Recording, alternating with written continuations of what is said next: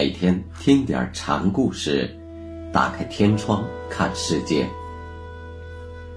禅宗登陆一节，今天给大家讲言观齐安禅师的第三个小故事。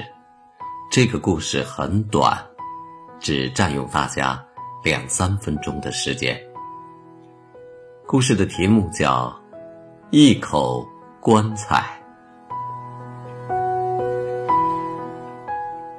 大梅禅师是齐安的同学。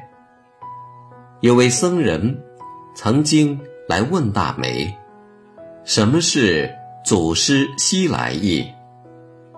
大梅倒也痛快，说：“西来无意。”这也是截断。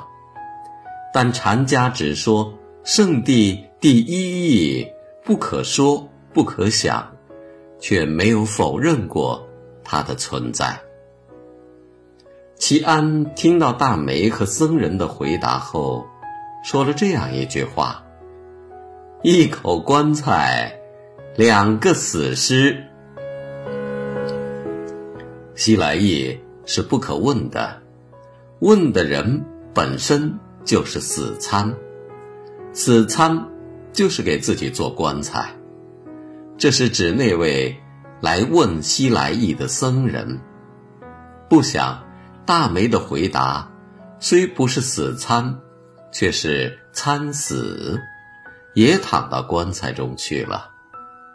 后来玄沙禅师见了齐安的评定，他这样评价说：“言官是个作家，作家就是我们今天常说的。”会写作的人，那个作家，但他也是禅门中的常用语，指那些活参的人，对禅宗大义有新体悟、新举证的人，都叫作家。